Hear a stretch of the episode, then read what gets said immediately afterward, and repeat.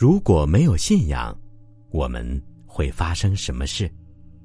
我们会不会对未来可能发生的事感到恐惧？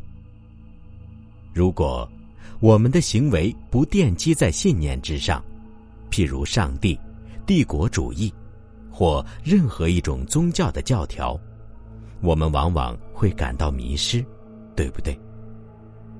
譬如，这种接受信念的态度，就是在掩盖内心的恐惧，怕自己什么都不是，什么也抓不住。但是，一个杯子必须空了才有用。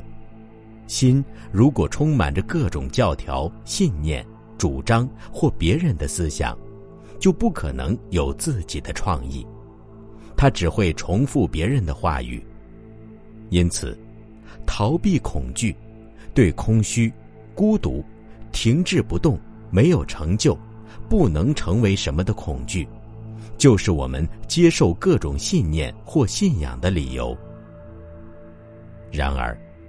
接受一种信仰或信念，真能使我们了解自己吗？刚好相反，所有的政治或宗教上的信念，只会阻碍我们了解自己。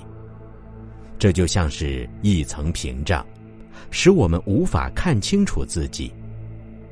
因此，我们能不能不带着任何信念去看自己？若是去除了这些信念，剩下的还有什么？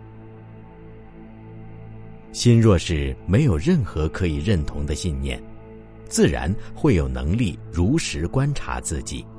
很显然，这便是了解自己的开端。